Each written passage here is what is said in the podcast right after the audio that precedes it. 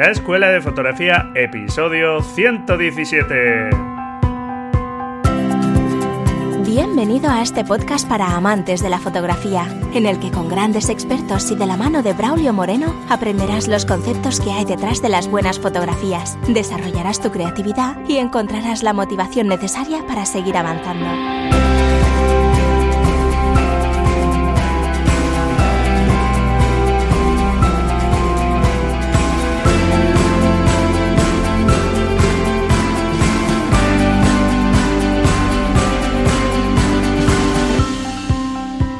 Hola, hola, ¿qué tal? Bienvenido a este nuevo episodio del podcast La Escuela de Fotografía.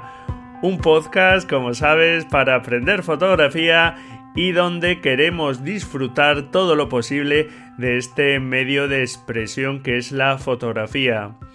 Bueno, pues aquí estamos en otro nuevo episodio donde hoy voy a hablarte de un libro recomendado. Hace la verdad tiempo que no recomendaba un libro y bueno, pues hoy tienes un análisis de este libro de El ojo del fotógrafo de Michael Freeman, tanto en el blog como aquí en el podcast. Y si te interesan los temas de la composición y el lenguaje visual, pues sin duda este libro es toda una referencia y me parece un libro muy interesante para acercarte a estas temáticas tan importantes. En este episodio también vamos a ver algunas preguntas y respuestas sobre cámaras y objetivos.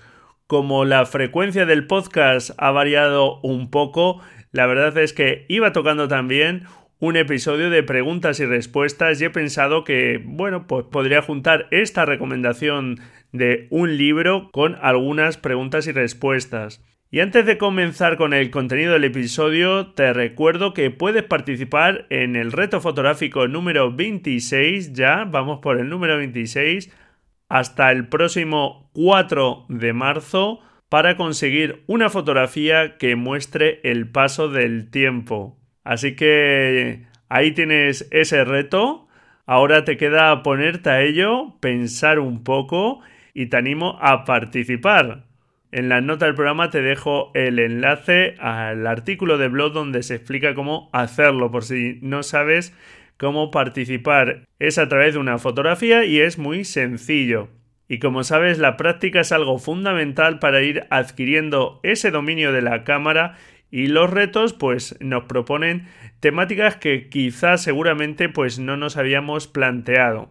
Y también antes de comenzar te comento que este 18 de febrero terminó el plazo para suscribirse en el blog y entrar en el sorteo del libro de Fran Nieto sobre fotografía macro. No me ha dado tiempo a poder hacer el sorteo, así que bueno, pues lo haré estos días.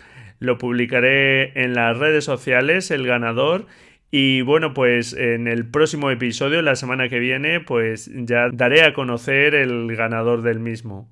A ver si tienes suerte. y bueno, pues vamos allá con el contenido del episodio, que hoy tenemos muchas cosas por delante. Y comenzamos con el libro recomendado de Michael Freeman. Michael Freeman es un escritor, fotógrafo y periodista británico, nacido en 1945 y hoy día es un veterano fotógrafo especializado en viajes, arquitectura, reportaje fotográfico, fotoperiodismo, con numerosos premios internacionales a sus espaldas. Y además, pues es un gran formador y ha escrito más de 40 libros de fotografía. Es todo un referente en la bibliografía de esta temática. Y este libro en concreto, El ojo del fotógrafo, es un libro que versa, como te digo, sobre la composición, sobre el lenguaje de fotográfico y la primera edición data del 2007. Y aunque ha tenido muchas ediciones, estos últimos años se habían agotado y he pensado ya recomendar este libro en alguna ocasión, pero no era nada fácil conseguirlo. Pero afortunadamente se ha vuelto a reeditar y bueno, pues vuelve a estar disponible y me ha parecido un buen momento recomendar este estupendo libro. ¿A quién va dirigido? Pues va dirigido a cualquier persona que ya conoce el manejo de su cámara y empieza a preocuparse por el lenguaje visual, por la composición. No es un libro de técnica, sino que nos habla de esas cuestiones que tanto te insisto yo que son tan importantes para mejorar nuestras fotografías, como es la composición y el lenguaje visual. Y, por ejemplo, una cita que recoge el libro del fotógrafo Paul Strand dice así, ¿Cómo se construye una imagen? ¿En qué consiste una imagen? ¿Cómo se relacionan las formas entre sí? ¿Cómo se llenan los espacios? ¿Cómo todo el conjunto ha de tener algún tipo de unidad? Una cita de Paul Strand que en este caso este veterano fotógrafo Michael Freeman utiliza para introducir la temática de su libro. Como sabes, es fundamental no solo que mostramos en nuestra fotografía, sino cómo lo ordenamos espacialmente en la misma. Y aunque es un libro que por la forma de escribir de este fotógrafo y por la temática pues quizá no es el más sencillo de leer, el más ameno, sí que es verdad que la temática pues merece introducirse en ella y un acierto es que el fotógrafo incluye muchos ejemplos eh, y va comentando, digamos, todos los conceptos que quiere repasar en el libro a través de fotografías suyas, lo cual pues ameniza un poco la lectura y también pues sirve para comprender mucho mejor esos conceptos. Respecto al contenido del libro, el libro se divide en seis capítulos que paso un poco a detallarte. El capítulo número uno habla del encuadre. Ya sabes que el encuadre es la primera y la más vital decisión del fotógrafo, que es qué vamos a incluir en nuestra fotografía. Aquí Freeman habla de los distintos tipos de encuadre, de su impacto en la imagen, de cómo dividir el espacio en el mismo, de cuándo conviene reencuadrar, etcétera, etcétera. El capítulo 2 se llama La base del diseño. Y aquí el autor nos habla del efecto de la composición sobre la interpretación de las fotografías por los espectadores. Digamos que aunque cada persona podemos percibir la fotografía de forma distinta, nos habla de cómo determinadas imágenes provocan sobre nosotros, eh, digamos, sensaciones parecidas, o, o por lo menos de forma general, podríamos decir y es algo que como fotógrafo debemos conocer y aprovechar en nuestras creaciones. El capítulo 3 se llama Los elementos gráficos y fotográficos, donde aquí el fotógrafo repasa el impacto que tienen, el mensaje que tienen todos los elementos que aparecen en una escena. Cada escena se compone de determinadas partes, de determinados sujetos, elementos que aparecen en ella, y aquí el autor pues repasa desde esos elementos gráficos más sencillos como el punto, la línea, etc., la relación que existe entre ellos y cómo podemos relacionarlos y utilizarlos de forma efectiva para crear imágenes que funcionan visualmente. Buenas imágenes desde el punto de vista compositivo. El capítulo 4 habla de la composición con luz y color, y en este capítulo Freeman repasa las cualidades de la luz y de la teoría del color y cómo afectan a la percepción de los distintos elementos que aparecen en la composición y al mensaje que puede transmitir una fotografía. Aquí incide el autor en que no es solo importante ver cómo colocamos los elementos en la escena, sino que la luz y el color va a jugar un papel también fundamental.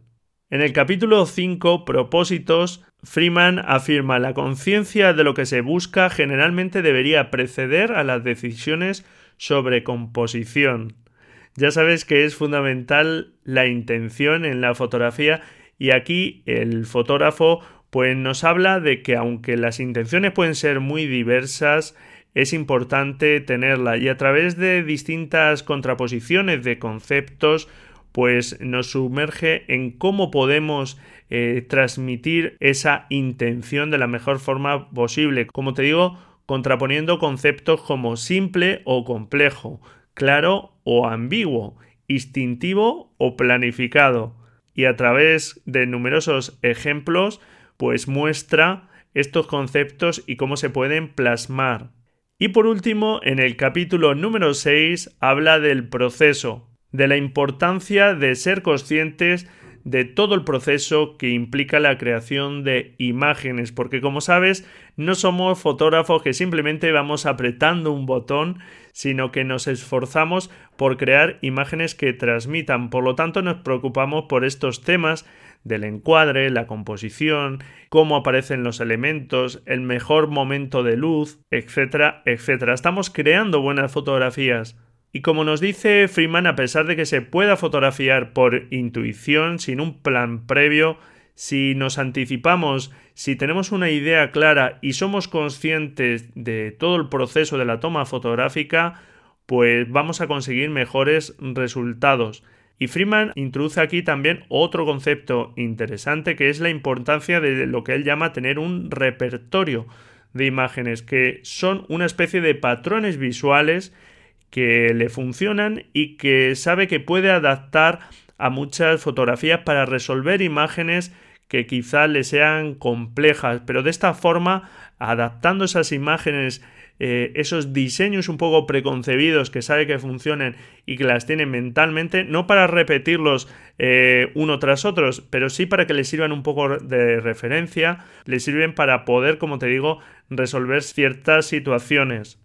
Realmente me parece un libro muy completo sobre este aspecto tan importante de la fotografía como es la composición y el lenguaje visual. La gran experiencia del autor juega un papel muy importante, como te digo, en todos los ejemplos con los que va ilustrando los conceptos que va desarrollando para crear buenas fotografías, imágenes que funcionan visualmente y que generen interés en el espectador. Creo que su lectura puede adentrarte en los principios fundamentales para lograr una buena composición y bueno, no solo adentrarte, sino que la verdad es que es bastante completo y sin duda, pues lo importante es poner en práctica estos conceptos e intentar ir plasmando en nuestras fotografías lo que Freeman desarrolla en el libro, para que así realmente podamos asimilar esos conceptos, porque todo lo que no ponemos en práctica, pues no deja de ser, bueno, pues un conocimiento teórico que con el paso del tiempo, si no lo ponemos en práctica, se nos va olvidando y además pues no terminamos de asimilar correctamente porque generalmente hasta que no ponemos en práctica algo no terminamos de comprenderlo totalmente. Y estos temas de la composición y del lenguaje visual son aspectos que muchos de ellos pues tienen su complejidad y naturalmente no es algo que vayas a conseguir su dominio de la noche a la mañana. Pero como suelo decirte, cuanto antes nos preocupemos por ello, pues antes estaremos poniendo el foco en las cosas más importantes para mejorar nuestras fotografías, para conseguir plasmar de la mejor forma posible eso que queremos plasmar con nuestras fotografías. Y este libro pues me parece un libro muy interesante sobre esta temática. Por ponerle una pega, el tamaño de la letra es algo pequeño y bueno, pues a mí me dificulta un poco, creo que un poquito mayor facilitaría un poco la lectura y, bueno, pues es algo que creo que sería deseable. Las últimas ediciones también eran este tamaño y la verdad es algo que se podría haber corregido. Y bueno, pues sobre composición hay otros libros que son también muy buenos, más recientes, como el del gran fotógrafo José Benito Ruiz, su libro Composición en fotografía, el lenguaje del arte, que sin duda pues también merecen mucho la pena y del que ya hablaremos también aquí más adelante. Y por último, sobre este libro te comento que realmente forma parte de una trilogía. El primer libro de esta trilogía es este libro, El ojo del fotógrafo, que habla sobre composición, como te he comentado. Después viene La mente del fotógrafo, donde el fotógrafo explora los recursos que utilizan pues los mejores fotógrafos para construir imágenes que funcionan. Y por último está el libro La visión del fotógrafo, que trata a través de varios ejemplos, de numerosos ejemplos de grandes fotografías, pues mejorar nuestra cultura visual. Estos tres libros, como te digo, forman una trilogía muy interesante y aunque hay conceptos relacionados en todos ellos, pues bueno, son libros también interesantes. Seguramente podemos hablar de alguno de estos otros libros de la trilogía más adelante. E incluso también existe una versión, digamos, práctica de este libro del ojo del fotógrafo que se llama El ojo del fotógrafo, guía gráfica, donde realmente pues se hace un pequeño resumen de, de todos los aspectos que se ven en el libro y además se incluyen hojas de contacto de algunas fotografías, es decir, la serie completa de imágenes que llevan a, una fotografía. Y bueno, pues mm, aunque es algo más esquemático, la verdad es que el contenido es muy similar y no creo que merezca mucho la pena si uno compra este otro libro, El ojo del fotógrafo, comprar esta guía gráfica. Pero bueno, porque lo sepas y por si quieres echarle un vistazo. Como te digo, en las notas del programa te dejo el enlace al artículo de blog donde analizo este libro, donde puedes verlo y donde tienes el enlace para poder echarle un vistazo y poder comprarlo. Y ahora vamos con las preguntas y respuestas sobre cámaras y objetivos. La primera de ellas es de Vicente, que me dice, hola Braulio, he adquirido hace poco una cámara Canon 50D de segunda mano para iniciarme en este mundo y la verdad que a pesar de ser antigua está en perfectas condiciones y estoy encantado con ella. Mi duda es que tengo un objetivo 50 mm f1.8 con el que hago mis pinitos en retratos y demás, pero quisiera tener otro con una distancia focal menor para paisajes, por ejemplo y quería preguntarse si tendría suficiente con otro objetivo fijo que completara el que tengo, como un 17 por ejemplo, o si, sería mejor tener un objetivo variable que me diera más juego. Muchas gracias. Bueno, pues como ya le dije a Vicente, hay un objetivo que, bueno, pues a mí me parece calidad-precio para mm, además monturas APS-C, que es el Tokina 1116 DX2 F2.8, que es un objetivo que ronda los 400 euros, que bueno, no es que sea esté tirado de precio, pero es un precio bastante comedido, sobre todo teniendo en cuenta la calidad que da. No es un objetivo fijo, pero la verdad es que la focal es poco variable, lo que abre las posibilidades, pero la calidad la verdad es que está muy ajustada en todas las focales. Entonces es un objetivo, la verdad es que yo lo tengo, estoy muy contento con él. Existen versiones para Canon y para Nikon y funciona muy bien. Y luego le hablé también del Sigma 1750 f2.8 EXDC OS HSM. este es el apellido de este objetivo, del cual pues también hay buenas críticas, que es algo más económico que el Tokina. Y otro objetivo angular es el 1740 mm USM f4, que es un buen objetivo de Canon y aunque no tiene tanta apertura, pues la verdad es que también eh, su calidad es muy buena. Eso sí, al ser un objetivo de Canon, pues es algo más caro. Finalmente le recomendé el Tokina porque creo que le da un poco más de juego que un fijo, que también podría ser un objetivo fijo, pero creo que este Tokina da una calidad muy buena y a un precio bastante ajustado. La segunda pregunta es de Jaime y dice así, Buenas tardes, Braulio. Tengo una duda. Me gustaría fotografiar a mis hijos mientras compiten en karate dentro de pabellones no demasiado iluminados y no sé qué tele comprarme. Quizá el Sigma 200 y 100 milímetros se coma demasiado la escena y tengo que irme a un 70-300, no lo sé. Y por otra parte, un f2.8 de luminosidad se me va de presupuesto. ¿Sería suficiente un f4.6? Seguramente me tocaría subir ISO y por lo tanto tendría más ruido. Mi cámara es una Nikon d 5300. Bueno, aquí como le comenté a Jaime, debe tener en cuenta el factor de multiplicación de su cámara, que es 1,5, por lo tanto un 200-600 se convierte realmente en un 300-900 milímetros. Es decir, que para sacar algo que no sea un detalle, la persona pues tiene que estar al menos a 5 o 6 metros al menos para poder sacar una parte. Si no, si está más cerca estaríamos sacando mm, simplemente detalles de esa persona. Entonces todo depende un poco de la distancia a la que vaya a fotografiar. Con un 70-300 para él sería un 105-450 milímetros. Y bueno, pues ya digamos que esos 105 milímetros permiten que, bueno, aunque ya es un tele, pero es un tele algo más corto, no nos vamos a esos 300 milímetros que para él sería un 200-600. Por lo que si no tiene que alejarse demasiado, con esta focal podría tener suficiente y podría sacar planos pues medios o, planos completos sin tener digamos que alejarse tanto. Y respecto a la luminosidad, ya que eh, los objetivos f2.8 se le iban de precio, pues está claro que si quiere congelar la imagen, el tiempo de exposición no puede jugar mucho con él, no puede bajarlo mucho, por lo tanto, pues tiene que tirar un poco de ISO. Pero como le comenté, hasta un ISO 800 o 1600 su cámara lo iba a aguantar bastante bien y seguramente creo que podría servirle un objetivo que no tuviese tanta apertura. Y finalmente, pues, eh, como le comenté, todo se trataba un poco de la distancia. Un 70-300 era más que suficiente, consideraba yo, pero bueno, si él disparaba siempre a 10 metros o más, pues un 200 y 100 le iba a permitir sacar detalles, incluso de la acción de esas competiciones de karate de sus hijos.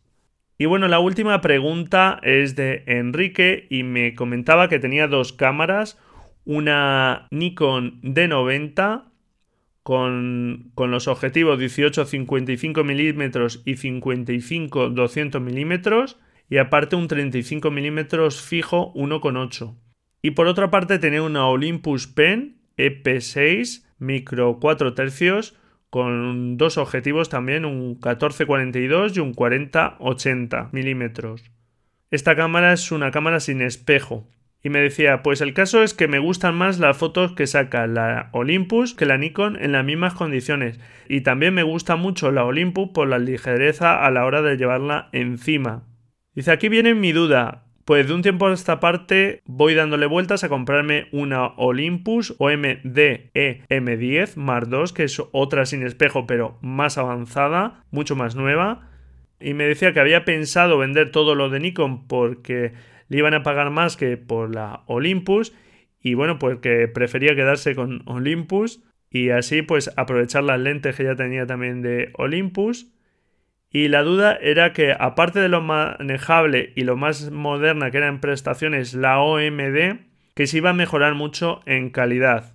Bueno, pues como le comenté a Enrique, la verdad es que este paso de una cámara reflex a una cámara sin espejo, bueno, realmente no era el paso porque él ya tenía las dos, pero digamos que deshacerse de esa cámara reflex y quedarse solo con la sin espejo, pues me parecía interesante. Si con la misma obtenía la calidad que buscaba, porque como él decía, pues es más ligera y le gustaba ir con una cámara más ligera, al final se trata de eso, no tanto de buscar la máxima calidad, sino de ir cómodo y llevar una cámara que utilicemos más y aquí las cámaras sin espejo creo que aportan algo muy bueno, muy interesante.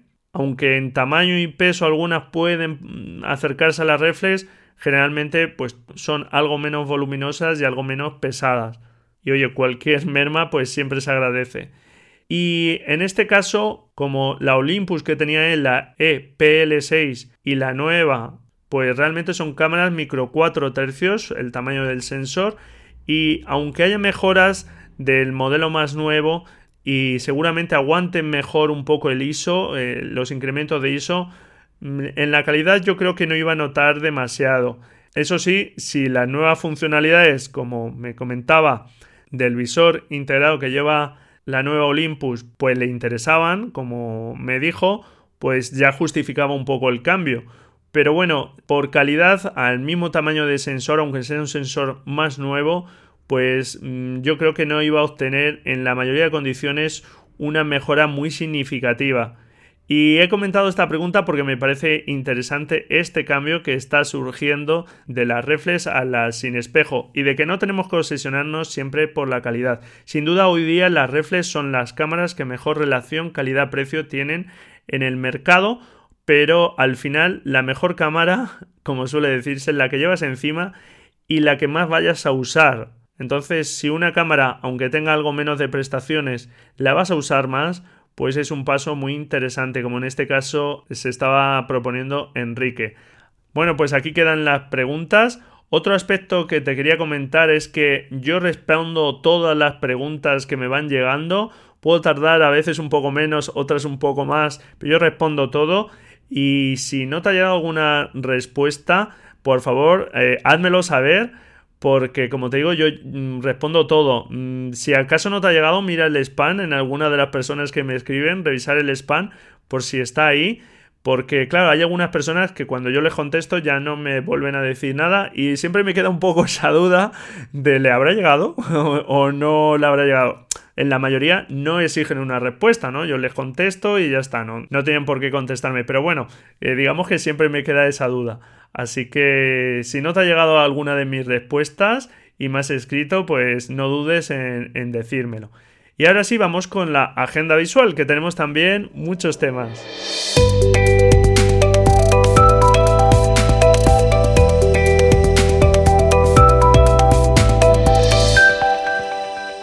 La primera de ellas es una exposición de Robert Capa. Hoy con las exposiciones nos bajamos al sur, que generalmente siempre estamos ahí en Madrid Barcelona, pues hoy nos vamos al sur, en este caso en Sevilla, una exposición de Robert Capa titulada Robert Capa en color que puedes encontrar en CaixaForum del 7 de febrero al 13 de mayo.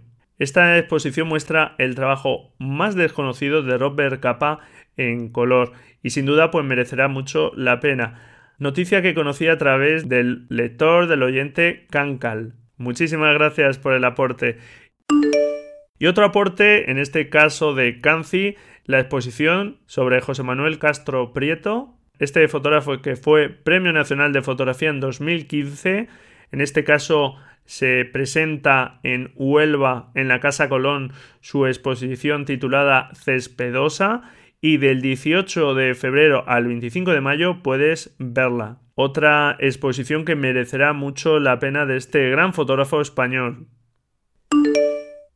El Fotoforum de Barcelona, que se llevará a cabo entre el 14 y el 16 de marzo, recogerá la visita del gran fotógrafo británico Martin Parr el próximo 15 de marzo. Este fotógrafo que fue mucho tiempo presidente de la agencia Magnum y que es conocido por el sentido del humor y su ironía en sus fotografías. Una visita sin duda de un gran fotógrafo y una charla que merecerá mucho la pena.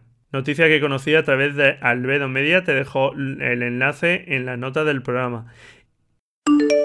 Y por último te iba a comentar las fotografías nominadas al World Press Photo 2018 que por primera vez se han publicado antes del resultado las fotografías nominadas. Y bueno pues como sabes este premio es el premio internacional más importante de fotoperiodismo y es una noticia que conocí a través de Cultura Inquieta y muestra 20 fotografías eh, muchas de ellas pues duras de la realidad que muchas veces no podemos o no queremos ver y son unas fotografías estupendas y hasta el próximo 12 de abril no se sabrá cuáles de estas fotografías son las premiadas.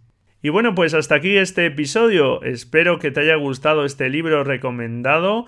Sin duda te puedo asegurar que es un libro muy completo y la temática es vital para mejorar nuestras fotografías. Quizá no es para un recién llegado a la fotografía, pero que poco a poco sí es cierto que nos tenemos que preocupar por mejorar nuestras imágenes y es un libro muy interesante. Espero que también las preguntas y respuestas te hayan servido para responder alguna duda que pudieras tener tú también y te animo a que me envíes tus dudas y tus preguntas porque estaré encantado de poder ayudarte en lo que pueda y darte mi opinión y sobre todo muchísimas gracias por estar ahí al otro lado. Encantado si me dejas tu valoración y tu reseña en iTunes tus comentarios y tus me gusta en iVoox. Felices fotografías y nos escuchamos la próxima semana, si tú quieres, claro. Adiós.